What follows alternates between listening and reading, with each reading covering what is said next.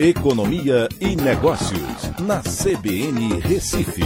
Oferecimento Cicred Recife e Seguros Unimed. Soluções em seguros e previdência complementar.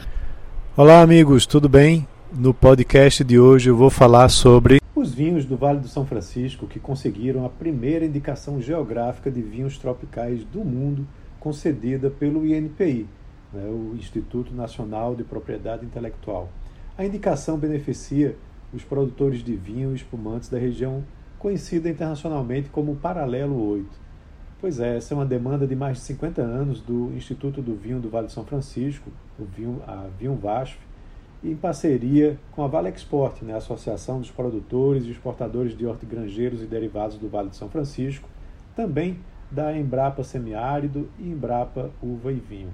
A indicação geográfica obedece os mesmos requisitos usados na União Europeia e engloba uma área geográfica de produção localizada nos municípios de Lagoa Grande, Petrolina e Santa Maria da Boa Vista, em Pernambuco, e Casa Nova e Curaçá, na Bahia, ou seja, mais de oito vinícolas. Para obter o reconhecimento, foi necessário um trabalho de caracterização da região, necessário para enquadrar o cultivo de uvas e a produção de, de vinho como uma é, IG, né, como é, uma indicação geográfica, envolvendo mais de 40 profissionais entre pesquisadores, professores e técnicos, caracterizando a IG da região. Para enquadrar como a IG do paralelo 8, foi preciso entender o funcionamento da vitivinicultura na região tropical, muito específica para a produção de uvas e vinhos numa região semiárida, com muita incidência solar e no aprimoramento da produção e qualidade desses vinhos.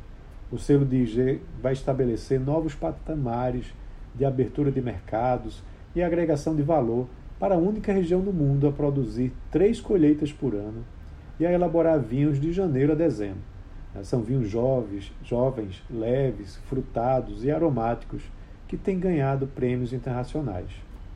O Vale do São Francisco apresenta uma altitude de 400 metros clima semiárido, solos ricos em minerais e pobres em matéria orgânica, 3.100 horas de sol por ano, ausência de inverno e irrigação controlada com a água do São Francisco. A região produz anualmente 7 milhões de litros de vinho.